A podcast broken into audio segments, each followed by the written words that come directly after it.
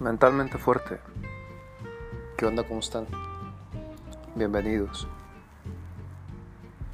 Yo soy José de Jesús, psicólogo clínico y educativo. Y pues para la gente que, que me ha hecho el favor de escuchar este podcast, sabe que en esta temporada, que es la 3, he estado eh, compartiendo con ustedes el análisis psicológico de algunos personajes y de algunas series que nos ayudan mucho a entender la personalidad, la conducta, la actitud y un poquito de, la parte inconsciente de estos personajes, ¿no? Ha sido un ejercicio interesante, ha sido un ejercicio también muy libre, porque pues es más sencillo hablar de, de un personaje que vemos en tele o, en plataformas y de conectarnos de repente ¿no? con, la, con la vivencia de estos personajes. Por eso es que la literatura, los libros y después ya el cine nos nos ha enganchado tanto. Y este capítulo que es el 5, pues vamos a, a continuar con este análisis psicológico que ojalá les, les resulte interesante. Hoy quiero hablarles de una serie que se llama Looking, buscando, sería como la traducción más exacta. Eh, o viéndole, algo así, ¿no? Esta serie está en, HBO y seguro también la encuentran en alguna, en alguna otra página de internet. Es una serie que es muy muy buena, son dos temporadas y eh, cierran la, la serie con una película. Si no la han visto se la recomiendo mucho. Es una serie que, así como ya vieron el capítulo de hoy, pues se llama tal cual, ¿no? Looking, sexo, amor y amistad. Es como la forma en la que yo la, la entiendo. ¿Por qué? Porque toca estos tres temas. Toca eh, la sexualidad humana desde un lugar maduro, desde un lugar abierto, confrontativo también. Vamos a ir hablando de esto un poco toca la apuesta de el amor, de encontrar, de cimentar, construir una relación de pareja y también eh, de una forma bien padre toca las relaciones de amistad. Entonces pues vamos empezando, ¿va? Son eh, tres personajes principales la serie se desarrolla en San Francisco en eh, una época vigente, 2012, 2016 más o menos. Y eh, son tres personajes homosexuales que eh, cada uno desde su lugar vive, se confronta y asume su sexualidad. El primer personaje es Patrick, Patrick, el actor se llama Jonathan Groff, es un excelentísimo actor. Y, si no han visto algo de él, se lo recomiendo mucho. El personaje de Patrick tiene 29 años, es un diseñador de videojuegos, un geek que les llaman, ¿no? Sus relaciones afectivas con sus novios son, digamos, simples. A él le resulta complicado el vincularse de una manera profunda. Todavía no, no ha terminado de asumir o de trabajar, se diría en psicoterapia, su sexualidad. Todavía viene arrastrando eh, prejuicios familiares muchas expectativas que, fueron puestas en él. Entonces esto le hace compleja su, su vivencia eh, en cuanto a la sexualidad. La primera escena, esto obviamente es una serie que es para mayores de edad. La primera escena es fuerte, está haciendo eh, cruising. Y para quien no sabe qué es eso, pues es eh, sexo ocasional en lugares públicos con desconocidos. Al menos intenta hacerlo, no, no, no consuma. Por este mismo miedo, por estos mismos prejuicios. Es una serie que es muy desinhibida en eso, o sea, plantea realidades, porque lo que son, son realidades. Realidades que a veces pues no imaginamos. Entonces la primera escena es esa, este, este cuate no, no, termina el acto, solo como faje y sale, sale corriendo, ¿no? Sale corriendo y se encuentra con sus amigos y les cuenta la aventura y la emoción, así como si fuera adolescente. Entonces, eh, aunque, aunque Patrick tiene poco que terminar una relación de noviazgo, pues para él todo este rollo de, los prejuicios sociales, de los tabús familiares, es algo que eh, mentalmente lo tiene en el closet. Aunque en su trabajo, sus amigos, su familia saben que es gay, mentalmente él sigue en el closet. Y recordemos que lo importante es cómo estamos nosotros mentalmente. Entonces, para el personaje de Patrick, sí, sí ayuda que, que él eh, comparta que es gay, pero como les digo, en su mente la realidad es, es un tanto distinta. Esos tres personajes plantean cada uno desde su lugar la búsqueda de la felicidad pero con distintos matices. Es una serie bien noble, o sea, yo decidí hablar de esta serie porque da la oportunidad de estructurar estas historias desde un lugar que pocas veces se dan. La mayoría de las, de las series o de las películas que tocan la temática LGBT terminan en drama, terminan en caos, terminan en tragedia.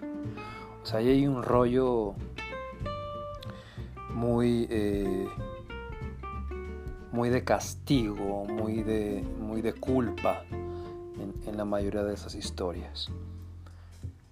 Y esta serie, aunque toca ciertos temas muy fuertes, siempre brinda la oportunidad de que los personajes principales se pregunten si hay una forma distinta de, de, seguir en la vida, que no sea ese drama, esa tragedia, ese caos. Y eso es lo valioso de esta serie, por eso yo decidí tocar esta serie que, que a lo mejor como, como no es tan popular o no fue tan popular, tal vez por la plataforma en la que está, este, su narrativa, su narrativa es bondadosa. Entonces Patrick eh, busca esta, esta apuesta de felicidad, como les decía, estando aún mentalmente en el closet. El, otro personaje principal se llama Agustín, tiene 31 años. Él eh, es un eh, cubano americano de, de clase alta si escuchan maullidos es mi gato, se puso medio intenso. Gordo, no haga ruido. Este. Y Agustín, les digo, él, es cubano-americano, 31 años. Él tiene una relación de pareja formal, de hecho se acaban de mudar juntos, pero empieza a aburrirse de la, de la monogamia entonces decide, eh, junto con su novio, tener una pareja abierta.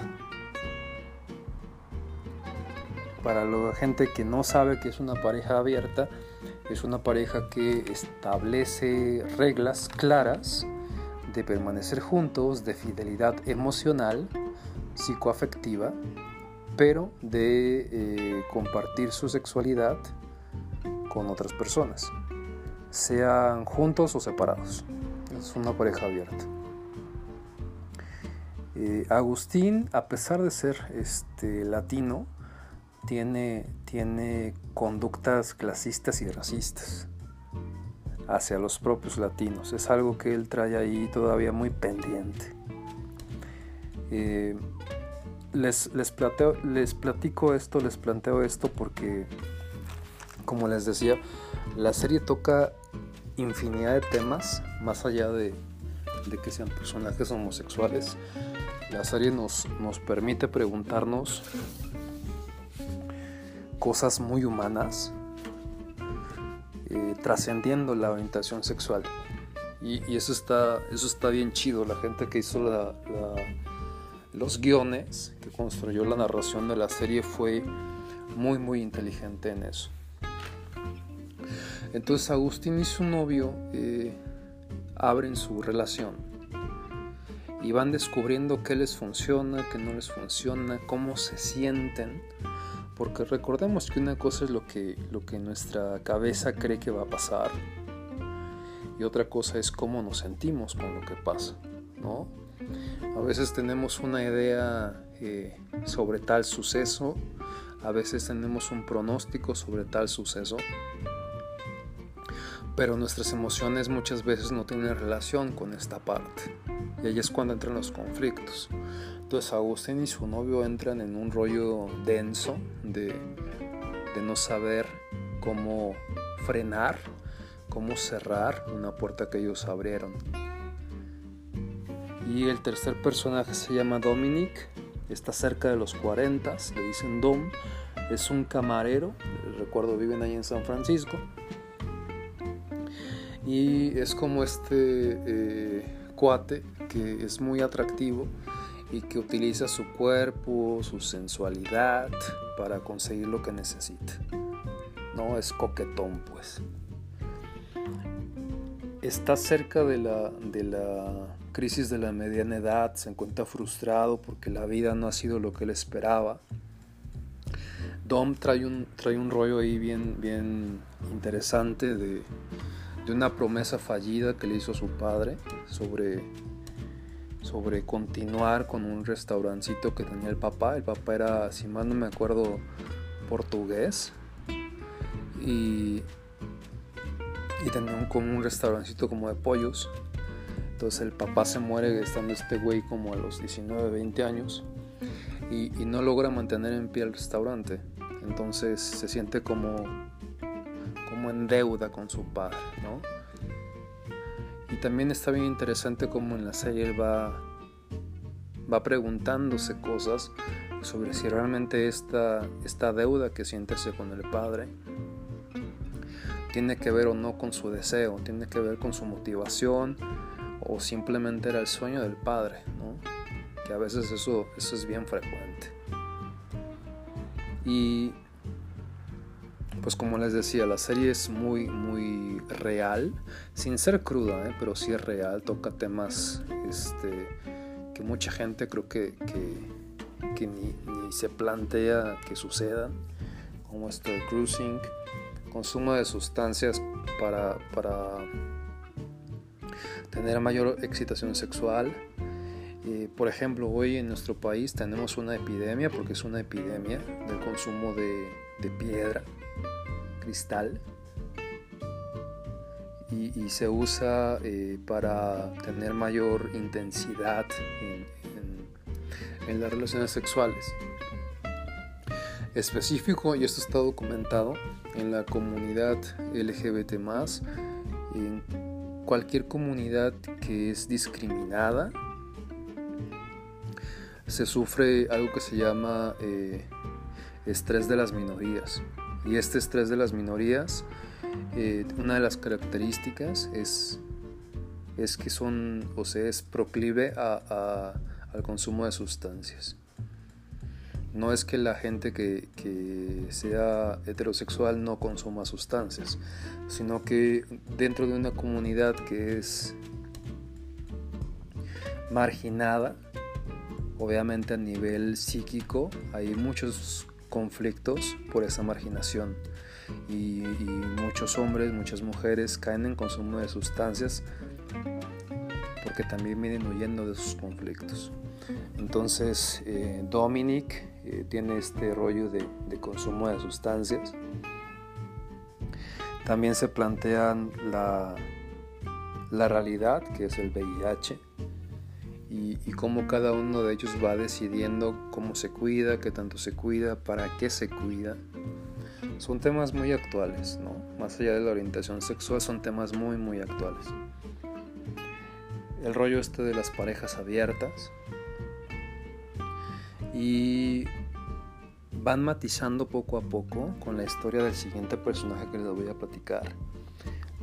Cómo el mostrarnos emocionalmente vulnerables frente al otro, frente al otro que es como una posibilidad de pareja, eso está cabrón. O sea, realmente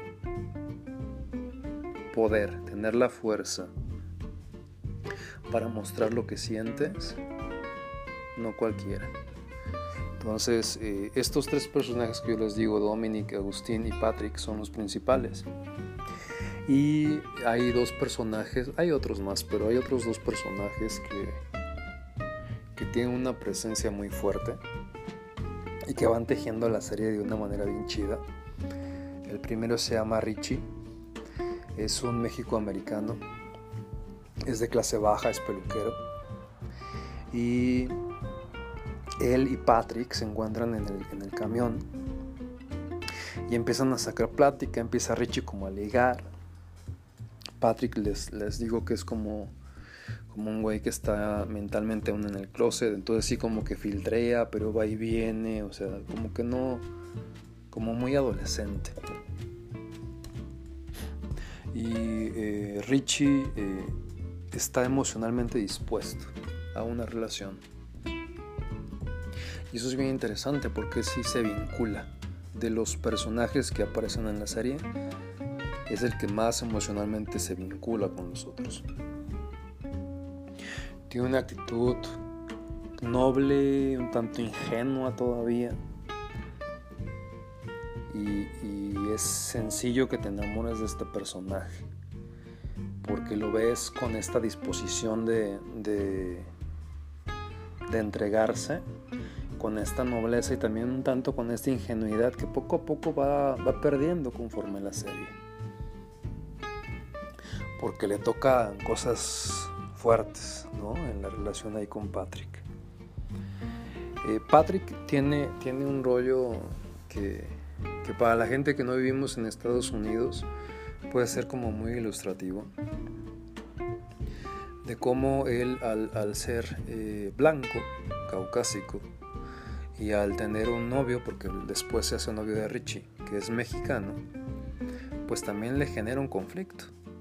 Hay una escena en la que en la que iban juntos a una boda y al final Patrick hace como un complot y, Richie termina por no ir. Y Patrick le, reclama a su mamá, ¿no? que su mamá es una figura ahí como muy mítica, intocable, incuestionable. Y le, reclama a su mamá que, que si Richie no lo acompañó era su culpa. Y la mamá, bien como sutil y, prudente, pero muy, muy eh, firme, muy, muy tajante.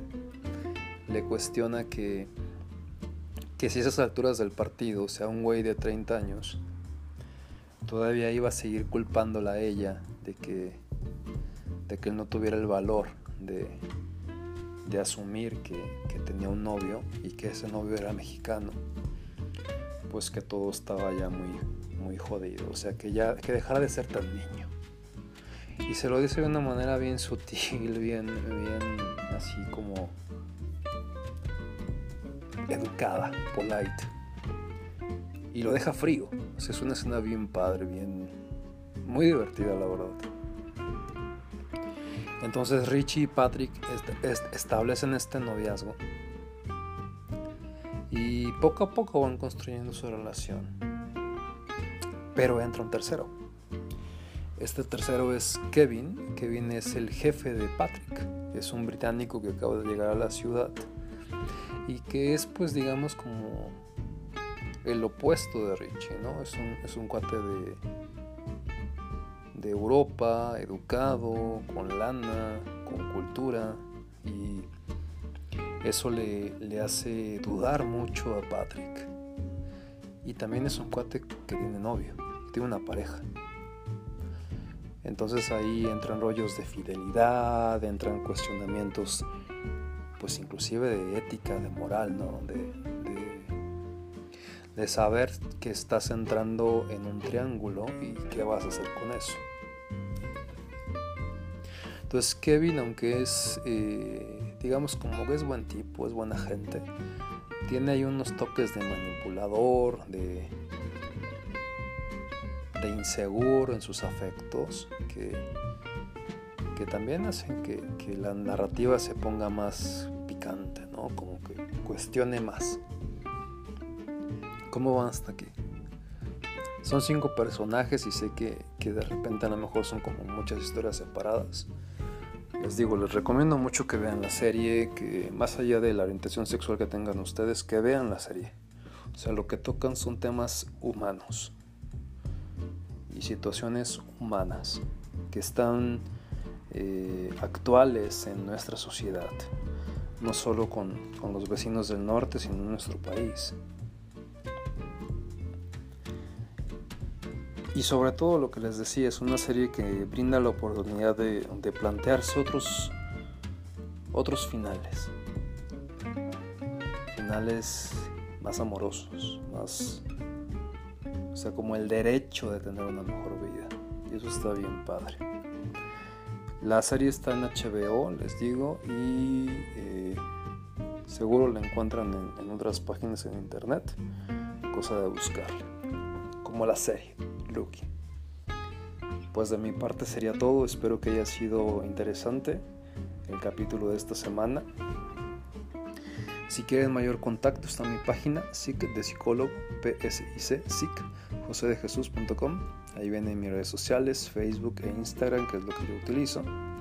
Si quieren sacar cita, también por ahí pueden hacer contacto. Cuídense mucho, linda semana. Gracias por escuchar. Y acá nos encontramos el siguiente martes.